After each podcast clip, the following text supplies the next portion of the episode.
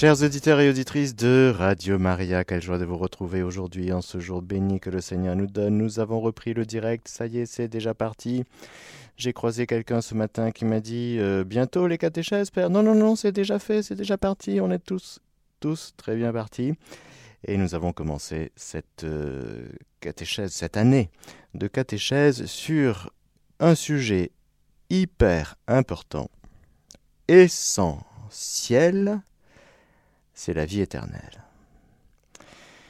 Alors nous confions tous nos malades, tous ceux qui agonisent, tous ceux et celles qui vivent les derniers moments sur cette terre, pour que les cœurs s'ouvrent à la miséricorde de Dieu, frères et sœurs, nous allons dire un Je vous salue Marie, et nous allons voir que dans le Je vous salue Marie, il y a deux moments qui sont énumérés maintenant et à l'heure de notre mort, parce que ce sont les deux moments les plus importants de notre vie. Je vous salue Marie, pleine de grâce. Le Seigneur est avec vous. Vous êtes bénie entre toutes les femmes, et Jésus, le fruit de vos entrailles, est béni. Sainte Marie, Mère de Dieu, priez pour nous pauvres pécheurs, maintenant et à l'heure de notre mort. Amen. La vie éternelle est déjà commencée, frères et sœurs. Le Seigneur nous donne sa vie, la vie de l'éternel, sa vie éternelle. C'est Jésus qui nous donne, qui nous communique l'Esprit Saint. Le Père et le Fils répandent sur nous l'Esprit Saint. Le Seigneur Jésus nous a sauvés. Nous étions morts, nous étions pécheurs, nous étions voués à la damnation. Et voilà que le salut est advenu et qu'il n'y a qu'un seul sauveur. Il n'y en a pas deux, même pas trois, même pas un et demi, même pas 1,001, non. Jésus est l'unique sauveur de ta vie. Amen. Merci Seigneur d'être merci Seigneur Jésus d'être mon sauveur. Celui qui me sauve du péché, celui qui me sauve de la mort. Non seulement de la mort physique, parce que nous sommes, nous allons ressusciter, nous croyons en la résurrection de la chair, mais le Seigneur nous sauve de la mort éternelle. Cette seconde mort dont parle l'Apocalypse, qui est la plus importante, car de fait nous sommes des êtres mortels, même si avant le péché nous pouvions ne pas mourir. Nous nous serions endormis paisiblement, passant d'un état de grâce, de sainteté, de justice originelle à un état de gloire. Là, il y a eu le péché et toutes ses conséquences, la maladie, la souffrance, la mort. Ô mort, où est ta victoire? Ah, Tu as perdu, tu as perdu parce que celui qui t'a poussé, celui qui t'a qui nous a poussé, nos premiers parents, à pécher, eh bien, il a été vaincu. Jésus est venu vaincre les œuvres du diable, c'est fait. Alors, frères et sœurs, nous avons un sauveur. Merci Jésus d'être notre sauveur. Et puis, c'est lui et lui seul, il est la porte, il est le chemin, il est la vie, il est la vérité. C'est lui et lui seul qui nous donne accès à la vie éternelle. Alors comment avoir accès? Eh bien, le Seigneur a institué le baptême, moyen ordinaire et le moyen le plus sûr que l'Église connaisse parce qu'elle a reçu du Seigneur le mandat d'aller baptiser les êtres humains. Ceux qui seront baptisés et qui croiront seront sauvés. Ceux qui ne seront pas baptisés et ne croiront pas ne seront condamnés, c'est-à-dire ceux qui refusent le salut en Jésus. Eh bien cela, la colère de Dieu demeure sur eux. Par le baptême, frères et sœurs, voilà que nous sommes purifiés de nos péchés originels, personnels, si nous avons péché personnellement, Le cas des petits-enfants, eh bien, ils ont racheté du péché originel. Ainsi que les peines. Nous sommes purifiés. C'est la grande purification de notre vie, c'est le baptême.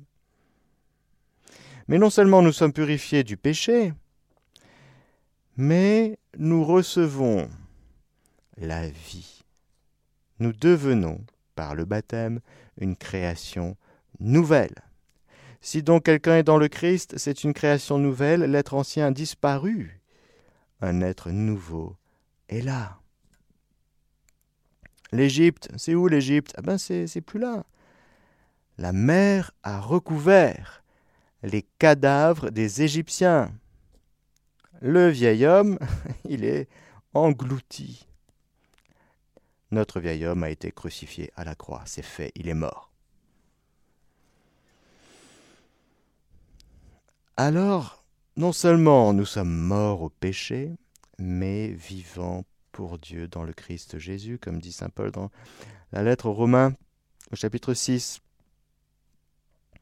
Et nous sommes faits fils et filles, fils adoptifs de Dieu. Nous sommes devenus par le baptême,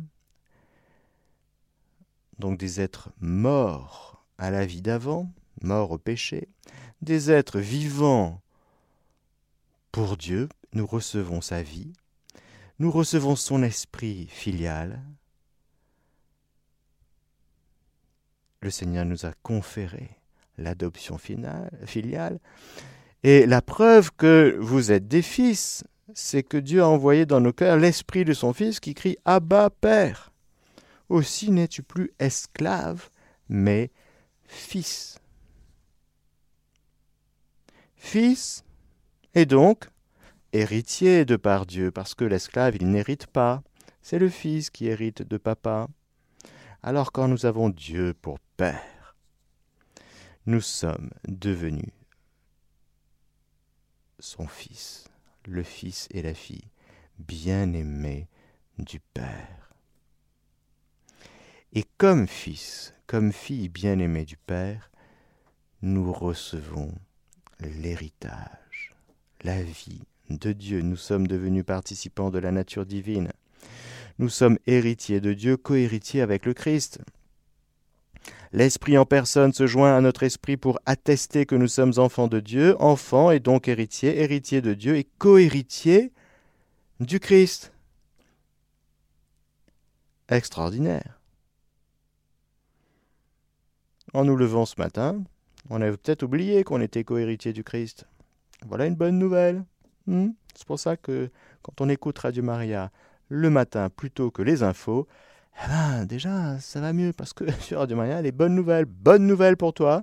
Je te rappelle que tu es co-héritier du Christ, héritier de Dieu. Ça te va comme journée? Tu vas vivre comme ça. Tu vas vivre en fils bien-aimé du Père, fille bien-aimée du Père, héritier de Dieu, co-héritier avec le Christ. Ça te va comme programme de la journée? Tu n'avais pas vu ta journée comme ça Eh ben voilà, vis selon ce que le Seigneur a fait de toi. Donc tu ne vas pas vivre comme un esclave, tu vas pas vivre comme un être misérable comme avant, tu vas vivre avec la dignité de fils, fille bien-aimée du Père. Et tu vas vivre une relation filiale avec ton Père du ciel. Tu vas lui dire Abba toute la journée. Combien de fois par jour, docteur? Vous prendrez un petit comprimé à chaque repas. Ben non, ça c'est pas comme ça. Tout le temps. Priez sans cesse. Tout le temps, tu vas dire Abba, Père. Abba, Père, merci, Père, je t'adore, Père, je t'aime, Père, je te bénis, Père, Abba, Père, etc., etc. Père, la preuve que vous êtes devenus des fils et des filles bien-aimés, adoptés de par Dieu, c'est que dans vos propres cœurs, il y a l'Esprit. La troisième personne de la Sainte Trinité, ça vous va? Qu'est-ce que vous voulez de plus hein? Vous avez le Père, vous avez le Fils, vous avez le Saint-Esprit dans votre cœur. Vous voulez quoi en plus? Bon, c'est vrai, il y a la Vierge Marie, c'est pas mal aussi. Et puis, il y a tous nos frères et sœurs que nous aimons, qui nous aiment, bien sûr. Pourquoi? Parce que nous sommes devenus le temple de l'Esprit Saint. Nous sommes devenus par le baptême le temple du Saint-Esprit, le temple de la Trinité sainte. Ne savez-vous pas que votre corps est un temple du Saint-Esprit? Qui est en vous, l'Esprit Saint en vous, et que vous tenez de Dieu, et que vous ne vous appartenez pas? Vous avez bel et bien été acheté. Glorifiez donc Dieu dans votre corps. Alors, non seulement par le baptême, nous avons reçu euh, ce sacrement de la naissance d'en haut, nouvelle naissance. Nous sommes nés de nouveau. Nous sommes nés d'en haut. Nous sommes devenus membres du Christ, membres du corps du Christ, membres de l'Église. Nous sommes incorporés. Et alors nous avons ce qu'on appelle la grâce, participation à la vie même de Dieu. Mais non seulement la grâce, mais en plus des cadeaux merveilleux qu'on appelle par exemple les vertus théologales, la foi. Pourquoi c'est important la foi? Dans l'ancien rituel du baptême, euh, sur le parvis de l'église, on demandait aux parents Que demandez-vous pour votre enfant? Il disait La foi. Que procure la foi? Réponse La vie éternelle. Oui, nous sommes dans le thème. Nous parlons de la vie éternelle. C'est par grâce que vous êtes sauvés, moyennant la foi tout est reçu de Dieu, mais comme nous sommes des personnes libres, nous sommes invités à consentir librement au don de Dieu et à dire oui, je prends, je reçois, merci, merci, merci, j'y crois. Tu crois au salut, toi? J'y crois. Mais avec tous les péchés que tu as commis, tu crois que Dieu t'aime encore? J'y crois avec tes péchés là, tu crois que tu retombes tout le temps dans les mêmes trucs, tu crois que Dieu va encore te pardonner? J'y crois. Si tu n'y crois pas, eh bien tu n'accèdes pas à la vie éternelle. Tu restes en marge. Rappelez-vous ce que Jésus disait aux pharisiens. Vous n'entrez pas dans le royaume, et en plus il y a des gens qui veulent entrer, mais vous, les empêchez d'entrer. Parce que vous les chargez d'un fardeau que vous-même ne pouvez pas porter. Alors vous êtes double. Vous dites aux gens, ouais, il faut faire ci, il faut faire ça, et vous-même, vous ne bougez pas le petit doigt. Mais au pire, vous allez ramasser un prosélyte, et puis vous le vouez à la GN parce que, en fait, vous ne le faites même pas rentrer dans le royaume. Pourquoi? Parce qu'on entre dans le royaume non pas par la pratique de la loi.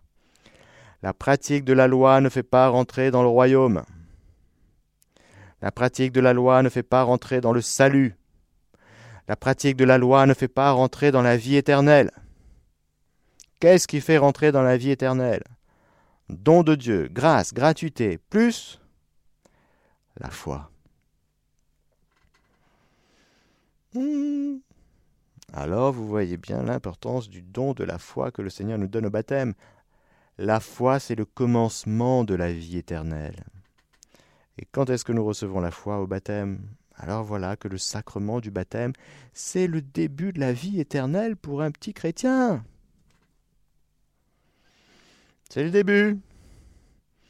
Et puis il y a l'espérance, puis il y a la charité, puis il y a les dons du Saint-Esprit, et puis bref, il y a tout l'organisme surnaturel du chrétien qui est équipé au baptême et qui est ordonné à la vision béatifique.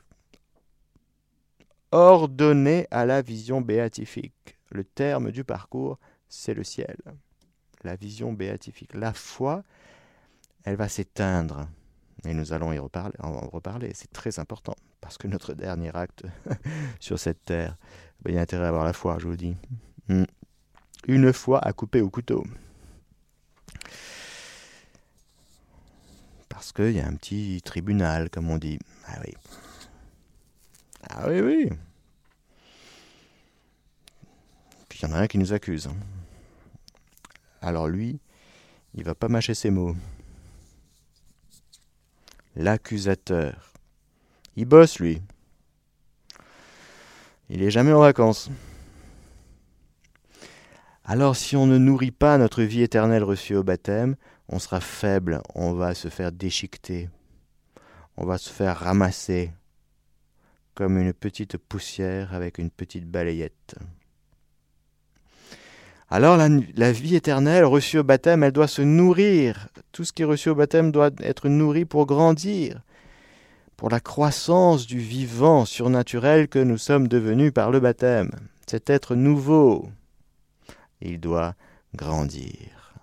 Le Christ, parce que c'est lui l'homme nouveau, c'est pas l'homme nouveau, c'est pas le, transhumanisme, une caricature diabolique de l'homme nouveau que nous sommes devenus par le baptême. C'est fait, hein pas besoin de chercher euh, ailleurs.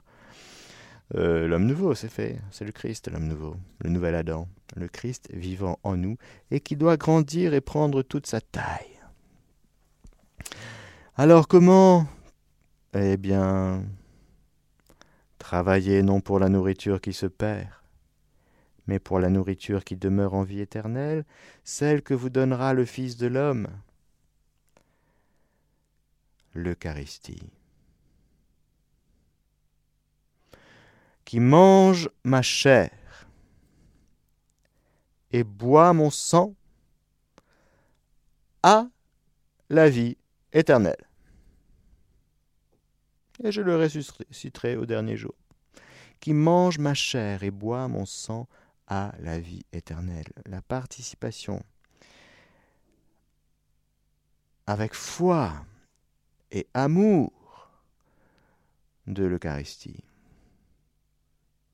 L'Eucharistie, on n'y va pas comme ça. Non, non, non, non, non.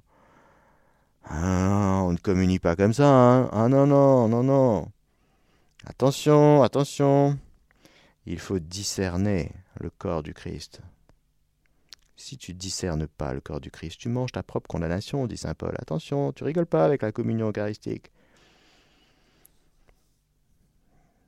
Prépare-toi à communier. Mange le corps du Christ. Communie au Christ pour de vrai. C'est-à-dire avec un cœur brûlant, avec foi. Foi et charité. Espérance aussi, parce que vous savez que ces trois sœurs, elles sont unies entre elles. Elles sont inséparables. Bien sûr, la pratique régulière de la messe à la messe, mais encore une fois, on peut aller à la messe comme on va au marché.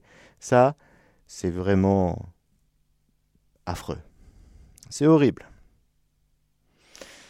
C'est horrible. Ça ne porte pas de fruits. La vie éternelle ne grandit pas en toi quand tu vas à la messe comme au marché. Hmm? Il faut que la messe soit un moment pour toi de rencontre profonde, de communion profonde, où tu reçois le Seigneur, mais tu te donnes à lui entièrement, où tu communies au sens strict et profond à tout, le Christ, qui se donne à toi entièrement dans son corps, son sang, son âme, sa divinité, à la communion eucharistique. Donc tu dois, j'allais dire, vivre la messe comme le moment de l'amour par excellence de ta journée ou de ta semaine.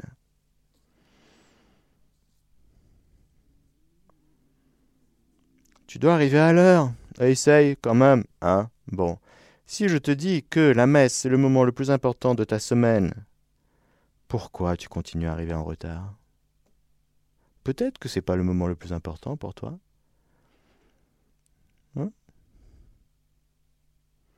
Il y a des paroisses. Vous commencez la messe à 10h, il y a 50 personnes. 15 minutes après, il y a 200. Comment ils sont arrivés, les 150 personnes? Ah ben, ils sont arrivés entre 10h et 10h15, mais pour la messe de 10h, pas de problème. Hein. Mais entre-temps, vous avez démarré. Le culte a commencé, la liturgie a commencé, le signe de croix, la prière pénitentielle, la parole de Dieu, Dieu est en train de parler, puis vous arrivez les mains dans les poches tranquille. À 10h10. Mais Dieu parle, hein Pourquoi t'es pas là quand Dieu parle? Ah ben j'étais sur la route. Ah ben oui. Alors sauf euh, accident, sauf événement exceptionnel, tu dois venir à l'heure à la messe. c'est la moindre des politesses, mais tu te prends pour qui d'arriver en retard? Tu arrives toujours à l'heure au boulot. Tu arrives à l'heure là où tu es attendu. Et à la messe, ah ben non, parce que c'est le bon Dieu, ah ben là. Oh. Eh ben non C'est mal élevé, déjà. Hmm et puis ça montre que ton cœur peut-être euh, n'a pas réalisé à quel point c'était important pour la vie éternelle, pour ta vie éternelle.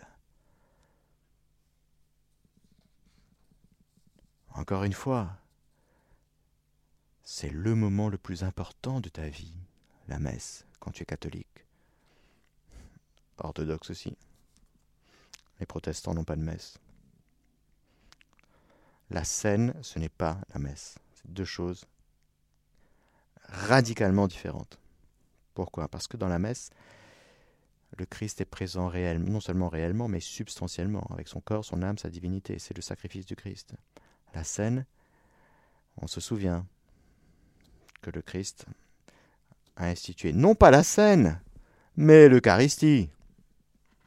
Le sacrement de l'Eucharistie et le sacerdoce le jeudi saint.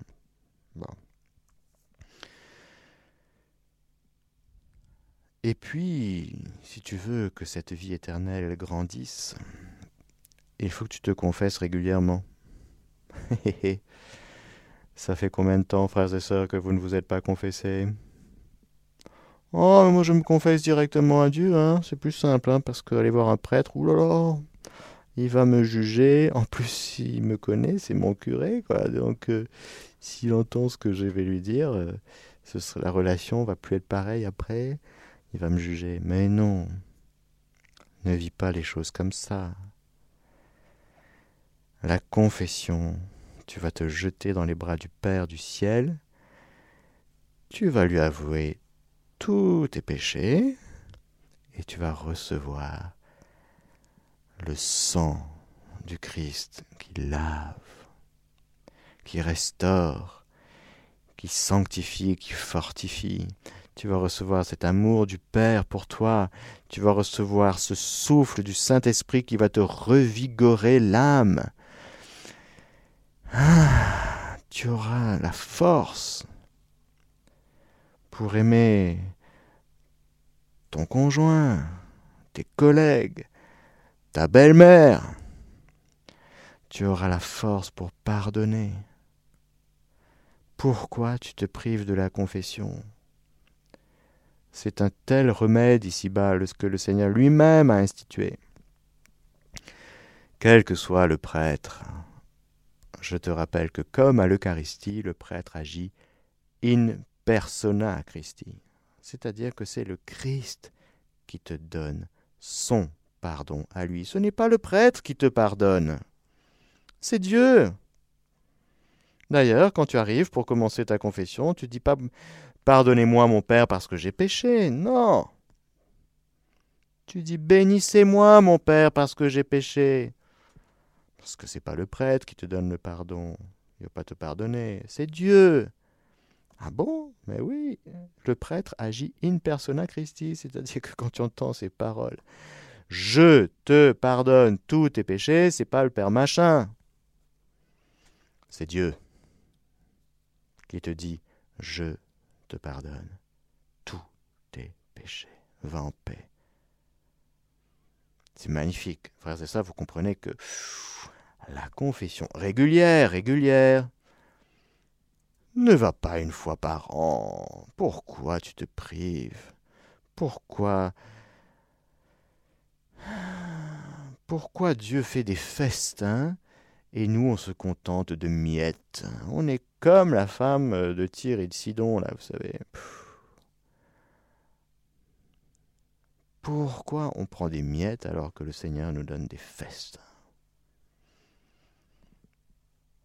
Alors, euh, ben oui, régulière, c'est-à-dire plus qu'une fois par an, plus que deux fois par an, plus que trois fois par an.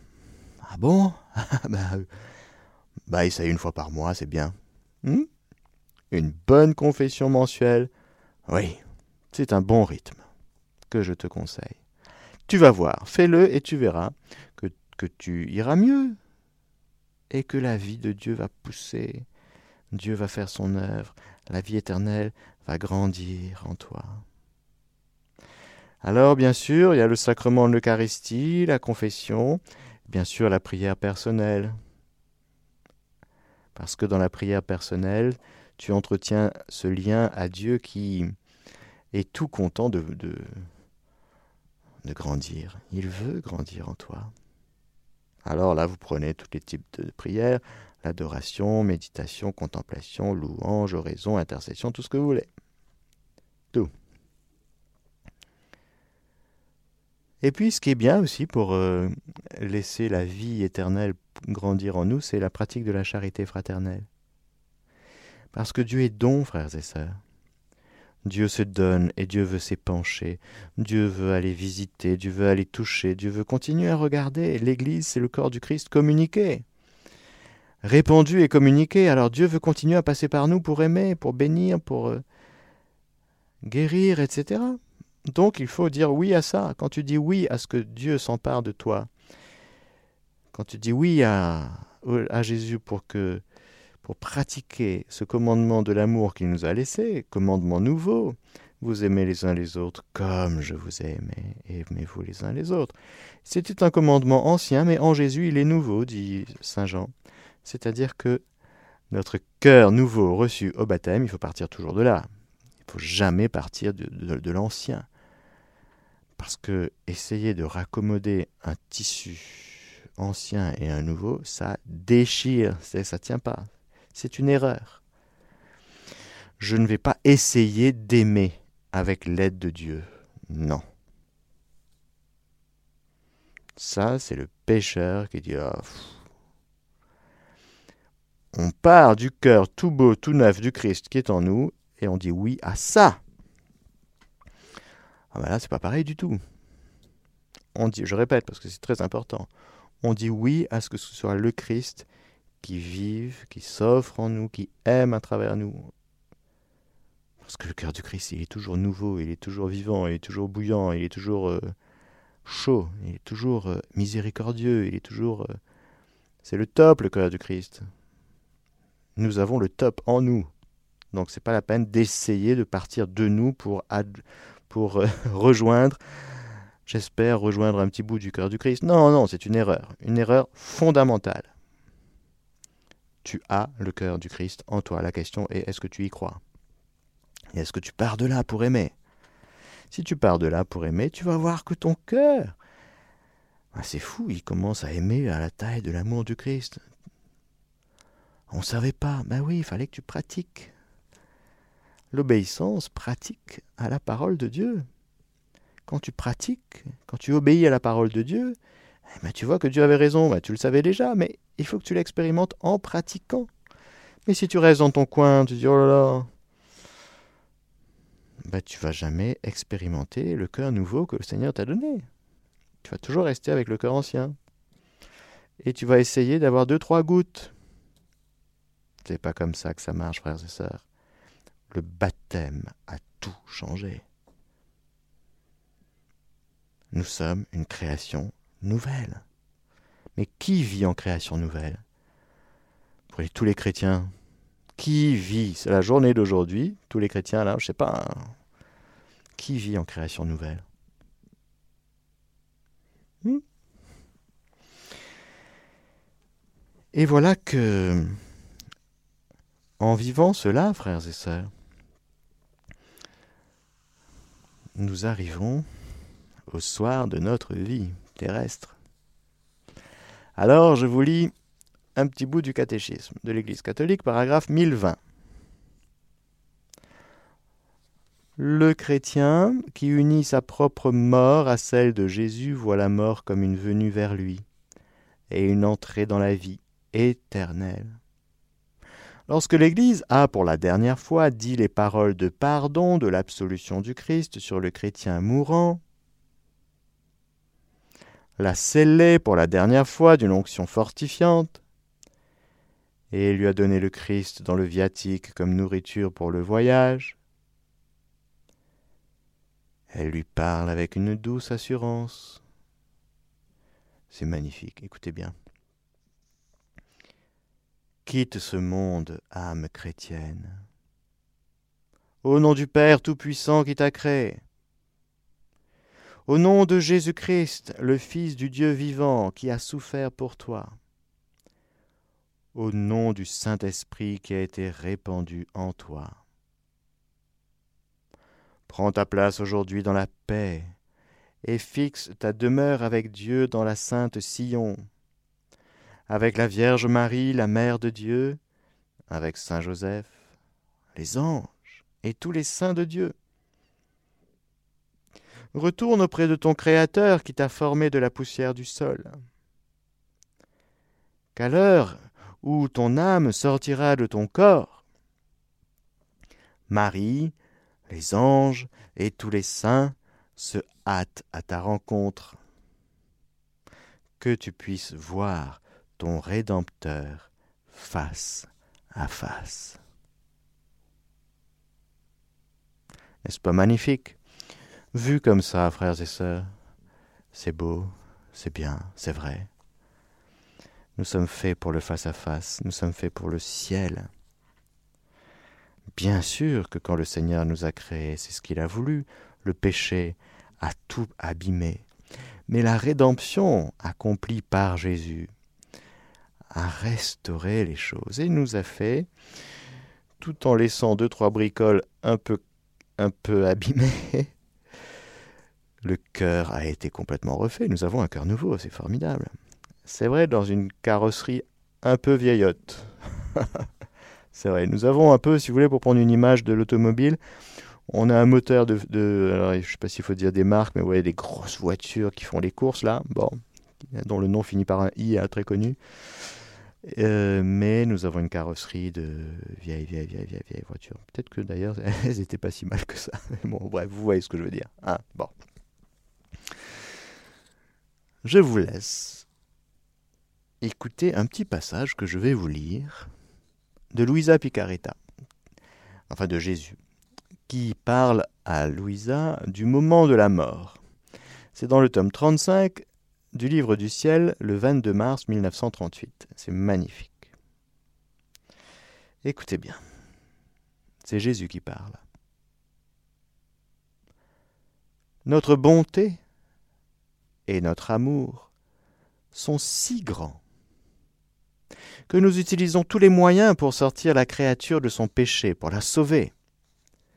Et si nous ne réussirons, pardon, et si nous ne réussissons pas durant sa vie, nous faisons une dernière surprise d'amour au moment de sa mort.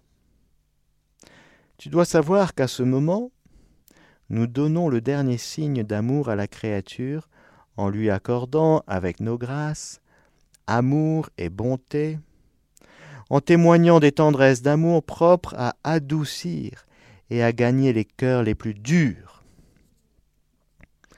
Lorsque la créature se trouve entre la vie et la mort, entre le temps qui est sur le point de finir et l'éternité qui est sur le point de commencer, presque dans l'acte de quitter son corps, ton Jésus se fait voir avec une imbabilité qui ravit, avec une douceur qui enchaîne et adoucit les amertumes de la vie, spécialement en ce moment extrême. Puis, il y a mon regard. Je la regarde avec tant d'amour pour faire sortir de la créature un acte de contrition, un acte d'amour, un acte d'adhésion à ma volonté. En ce moment de désillusion, en voyant, en touchant de ses mains combien nous l'aimions et l'aimons encore, la créature ressent une si grande souffrance qu'elle se repent de ne pas nous avoir aimés. Elle reconnaît notre volonté comme principe et accomplissement de sa vie. En satisfaction, elle accepte sa mort pour accomplir un acte de notre volonté. Car tu dois savoir que si la créature n'accomplissait pas même un seul acte de la volonté de Dieu, les portes du ciel ne s'ouvriraient pas. Elle ne serait pas reconnue comme héritière de la patrie céleste, et les anges et les saints ne pourraient pas l'admettre parmi eux, et elle-même ne voudrait pas entrer, étant consciente que cela ne lui appartient pas. Sans notre volonté, il n'y a ni sainteté, ni salut. Combien de créatures sont sauvées en vertu de ce signe de notre amour, à l'exception des plus pervertis et des plus obstinés, même si suivre le long chemin du purgatoire serait plus convenable pour elles. Le moment de la mort est notre prise quotidienne, la découverte de l'homme perdu. C'est magnifique. Je poursuis. Il ajouta Ma fille, le moment de la mort est le temps de la désillusion. À ce moment, toutes les choses se présentent les unes après les autres pour dire Adieu la terre, la terre est finie pour toi. Maintenant commence l'éternité. C'est pour la créature comme si elle était enfermée dans une chambre et que quelqu'un lui dise Derrière cette porte, il y a une autre chambre, dans laquelle se trouve Dieu, le ciel, le purgatoire, l'enfer, en somme, l'éternité. Mais la créature ne peut voir aucune de ces choses. Elle les entend affirmées par d'autres. Et ceux qui les lui disent ne peuvent pas les voir non plus, de sorte qu'ils parlent presque sans même trop y croire, sans accorder beaucoup d'importance au fait de donner à leurs paroles le ton de la réalité comme quelque chose de certain.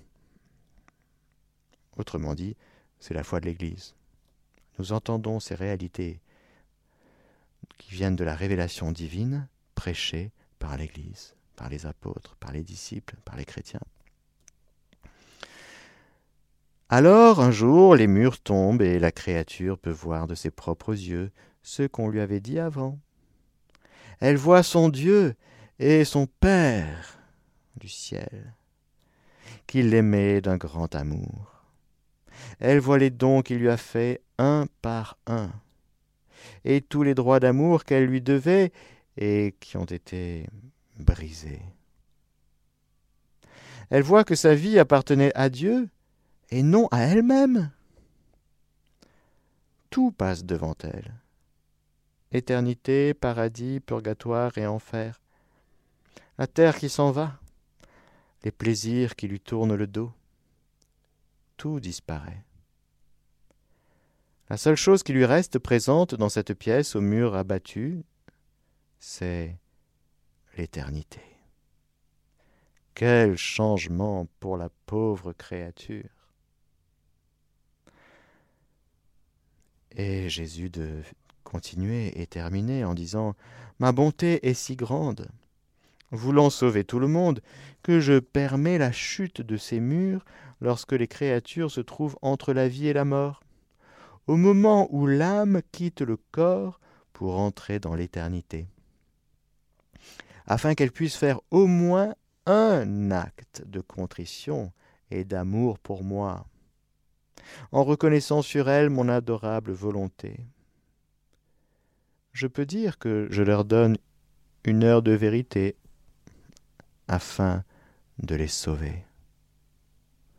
Oh, si toutes connaissaient les industries d'amour que j'utilise au dernier moment de leur vie pour les empêcher d'échapper à mes mains plus que paternelles, elles n'attendraient pas ce moment, elles m'aimeraient toute leur vie. Magnifique passage. Alors c'est dans le tome 35 du livre du ciel, Louisa Picaretta, Le moment de la mort, et c'est le 22 mars 1938, tome 35. Et nous voyons, frères et sœurs, que évidemment c'est conforme à l'enseignement de l'Église. L'Église, elle dit ceci en parlant du jugement particulier, paragraphe 1021 dans le catéchisme. La mort met fin à la vie de l'homme comme temps ouvert à l'accueil ou au rejet de la grâce divine manifestée dans le Christ. Le Nouveau Testament parle du jugement principalement dans la perspective de la rencontre finale avec le Christ dans son second avènement.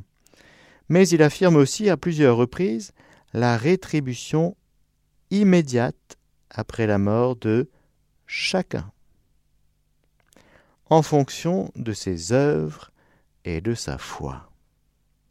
Je vous ai parlé de l'importance de la foi. La parabole du pauvre Lazare et la parole du Christ en croix au bon larron, ainsi que d'autres textes du Nouveau Testament parlent d'une destinée ultime de l'âme qui peut être différente pour les unes et pour les autres. Destinée ultime de l'âme qui peut être différente pour les unes et pour les autres. Il y a donc dans l'Écriture la parole de Dieu, Dieu qui nous révèle que de fait, nous avons une âme immortelle, rappelez-vous, notre âme est immortelle. Désolé pour ceux qui ont des projets d'hibernatus, ça sert à rien. notre âme est immortelle. Point. Donc il y a quelque chose déjà en nous comme créature qui transcende la mort, sauf qu'il y a un passage. Il y a un passage entre la vie terrestre et la vie de l'au-delà, comme on dit. Ce passage s'appelle le jugement particulier ou le jugement personnel. C'est la même chose. Et là, c'est très important parce que, paragraphe 1022, chaque homme reçoit dans son âme immortelle sa rétribution éternelle dès sa mort, en un jugement particulier qui réfère sa vie au Christ. Soit à travers une purification, soit pour entrer immédiatement dans la béatitude du ciel, soit pour se damner immédiatement pour toujours. Nous quittons donc le temps tel que nous l'avons expérimenté depuis notre conception, dans le sein de notre mère, pour entrer dans une expérience du temps dans l'éternité. Quel est le lien? Quelle est la continuité entre ce que nous avons vécu depuis notre conception et ce que nous allons vivre après? Eh bien, c'est Dieu, notre Créateur. C'est Jésus, notre Rédempteur. C'est l'Esprit Saint, notre Sanctificateur. C'est donc Dieu lui-même qui vient à notre rencontre, un peu comme nous l'avons entendu dans ce que je vous ai cité de Jésus à Louisa Picaretta, qui use de tous ses stratagèmes d'amour pour que notre cœur puisse s'ouvrir de manière ultime et dernière dans la foi. Attention, ce n'est pas encore la vision béatifique. Notre dernier acte sur cette terre, d'ouverture du cœur ou de fermeture du cœur, ne se fait pas en vision béatifique. La vision béatifique, c'est l'éclosion de la fleur qui a vécu toute sa vie en bouton dans la foi. Mais nous avons la lumière. Dieu nous donne sa lumière et son amour, et suffisamment de lumière et d'amour pour qu'on puisse se jeter dans ses bras. Ou refuser. Alors nous verrons dans la prochaine catéchèse le ciel et l'enfer, et ensuite nous verrons le purgatoire, et nous parlerons des limbes aussi, parce que j'ai eu plusieurs questions sur ça. Est-ce que les limbes existent encore? Est-ce que l'Église que dit l'Église? Les limbes, les limbes, les limbes. Bon, on verra. On parlera de tout ça. Mais pour terminer la catéchèse d'aujourd'hui, nous parlons de la vie éternelle. Cette vie éternelle commencée au baptême, nourrie ici-bas par tout ce que nous avons vu, les sacrements, la vie de prière, tous les actes de foi, l'espérance, de charité que nous pouvons poser ici-bas. Et nous arrivons au terme de notre vie d'ici-bas. Et nous sommes faits pour avoir une vie qui a un commencement, mais qui n'a pas de fin. Et alors, nous aurons l'éternité de ce que nous aurons vécu ici-bas. C'est pourquoi, frères et sœurs, notre vie ici-bas, dans le temps qui nous est donné, c'est super important, parce que ça va conditionner, disposer ce que nous allons vivre pour toujours. Nous voyons bien que ce que nous avions dit au début de cette catéchèse en priant un Je vous salue Marie, que l'importance de notre vie éternelle se joue maintenant et à l'heure de notre mort. Alors je vous propose, comme nous avons commencé, je vous propose de terminer cette catéchèse avant en priant Je vous salue Marie pour nous tous, en particulier pour ceux qui vivent leurs derniers moments sur la terre, en particulier aussi pour ceux qui sont dont l'âme est en état de péché mortel, coupée de la grâce. Nous le verrons. Nous parlerons de l'enfer, du ciel, ensuite du purgatoire. Je vous salue, Marie, pleine de grâce. Le Seigneur est avec vous. Vous êtes bénie entre toutes les femmes, et Jésus, le fruit de vos entrailles, est béni. Sainte Marie, Mère de Dieu, priez pour nous pauvres pécheurs, maintenant et à l'heure de notre mort. Amen. Chers auditeurs et auditrices de Radio Maria, c'était la catéchèse du Père Mathieu en direct. Vous pouvez la réécouter ce soir à 20h, demain à 4h du matin.